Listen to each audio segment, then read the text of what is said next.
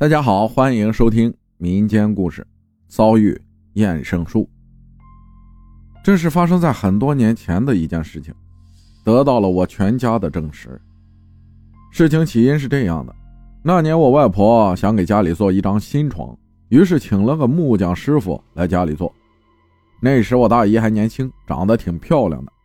那个来做床的木匠带了个徒弟，那个徒弟和我大姨差不多大，就看上我大姨了。然后就去找我外婆说，但是那个徒弟就是相貌外形上与我大姨明显的不匹配，我外婆就婉拒了。后来好几天，那个徒弟都缠着外婆要娶我大姨，把我外婆缠烦了。有一次就不太留情面的说了他，那时候床也要做好了，那个徒弟就不高兴的跟着师傅走了。本以为这件事就这样了了，可是这只是个开始。后来有天中午，大姨想睡午觉，就去那个新床上睡了。可当她睡着之后，她就感觉有人拉她，把她身子拖拽耷拉在了床外面。然后大姨醒了，以为是自己睡觉没睡好的原因。可后来接连好几天都是这样，大姨就不去那个新床睡觉了。也是没过多久，我大姨就结婚了，去了我大姨夫家。那个年代都是父母之命，媒妁之言。父母家看中了彩礼，嫁妆妥当了，也就办酒席结婚了。不像现在还会谈很久。我大姨走了之后，那个床就给我妈妈睡了。那时候我妈妈还是个中学生，我妈一开始可高兴了，自己可以睡新床。但是她一样，睡着后身子就会被拖拽到床边耷拉着。我妈妈一向睡觉很浅，她明显感觉有人拽自己，但是第一次她没太在意。后来接连几次都这样，我妈妈就有点害怕了。有天晚上，她故意装睡，就是想等着看看是什么东西。那时候是夏天，床上罩着蚊帐，我妈一直等到深夜里才看到一个黑影慢慢从床尾升起来。那个黑影胖圆胖圆的，像个大黑熊。他慢慢朝床边走来，他走起路来还一歪一歪的，真像个智商不高但是个头不小的那种动物。他一走来就来拉我妈的胳膊，拉着就往外拽。因为夏天穿着短袖，我妈能感觉到那是个毛茸茸的手，指甲也很长。那时候我妈都吓傻了，不知道来者是个什么玩意儿，鬼不像鬼，熊不像熊，更不可能是人。当下她也不敢作声，就任他把她拖到床边耷拉着。拖完那个东西，就像任务完成一样，又走到床尾消失了。我妈缓过来后，翻身下床。去找我外婆他们，说害怕害怕，有个鬼东西拉他，他不要睡那里了。我外婆不相信，就说：“怎么可能？家里又没死过人，哪里来的鬼东西？”说完，外婆就叫我妈回去睡觉。我妈没办法，又返回去睡。但是经过那么一下，根本睡不着，也就心惊胆战的躺了一晚上。但是后半夜都相安无事。我妈找到了她的规律，一晚上只在深夜出来一下。出来就是把睡在床上的人拖到外面。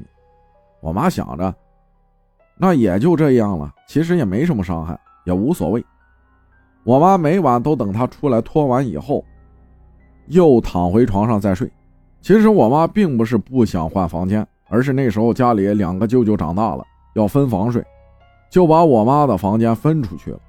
我妈就搬到大姨那个房间住，加上外婆他们也不相信我妈说的。本以为可以就这样将就过，直到有一天晚上，我妈照常等他出来拽，想着拽完了他好睡觉，明天还要上学。可那天那个鬼东西出来不是直接拽了，他慢悠悠走到床边，把那只毛茸茸的手伸到我妈脸上，长指甲在我妈脸上点点着点着，他突然手上带力，呼的一下，指甲抓过我妈半张脸，疼的我妈哇的一下叫出来。外婆他们听到动静就过来问：“怎么了？什么事啊？你叫什么？”我妈哭着把被抓的脸凑过去，带着埋怨说：“你看，你不相信我？你看他今天都抓我脸了。”那时候没有灯，外婆拿在手上的就是个煤油灯。把灯拿过去一看，我妈脸上确实四道抓痕，还流着血。外婆也不知道是怕我妈害怕安慰说的，还是继续不相信说的。没事没事，肯定是你睡觉做噩梦了，自己抓的，没事了。我妈一直解释说不是不是，她那时没有睡着。外公就站出来说：“我给你撒碗五谷盐茶就好了，什么脏东西就都走了。五谷盐茶是我们那儿驱邪的东西，就是一些五谷和茶叶。”外公端一碗过来，嘴里一边念叨着什么，手里一边把五谷盐茶撒到我妈那个蚊帐上。撒完一碗，让我妈继续睡。我妈知道他一晚上就出来一次，所以不害怕了，一会儿也就睡着了。然而第二天晚上，那个东西又出来攻击了我妈。他用他那个锋利的长指甲掐我妈的耳垂，把血都掐出来了。然而那天晚上，我妈没有出声喊叫，因为她知道没有用。外婆他们不相信她，她就一直忍着，等他松手返回。我妈摸了摸耳垂，湿乎乎的。他知道掐出血了，第二天早上起来，那血都流到脖子上、脸上都是。外婆看见了，问怎么搞的？晚上被老鼠咬了。我妈也没有解释，就嗯了一声。但是外公还是有些相信了。等我妈放学回来，外公说：“今天晚上你去睡我们的房间，我倒要看看是什么玩意儿。”晚上，外公外婆去那张新床睡了。我妈那么久以来，终于睡了个安稳觉。第二天天一亮。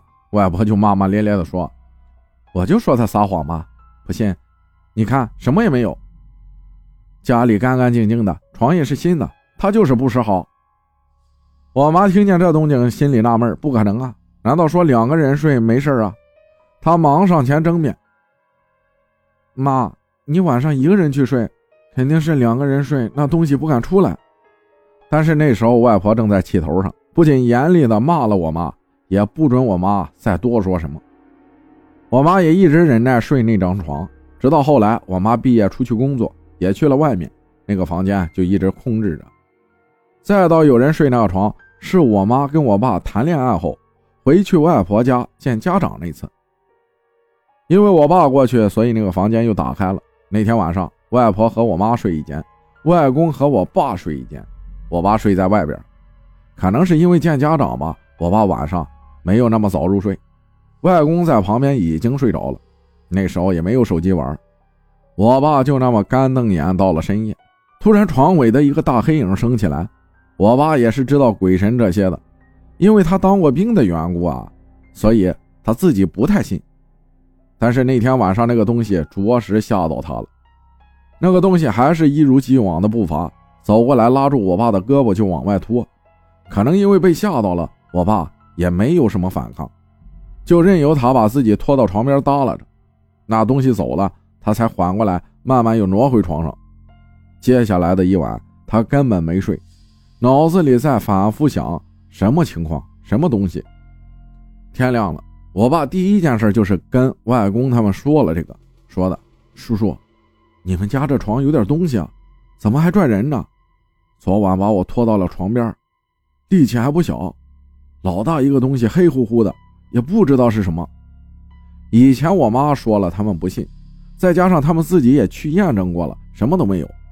但是我爸这刚认识的，不知道这事儿，也不可能拿这事儿打趣说谎。外公他们再次半信半疑起来，莫非真的就是跟两个人睡有关系？但是昨天也是两个人，那就是不能两个同性。外公开口说：“今晚。”我自己去睡，我去看看是真是假。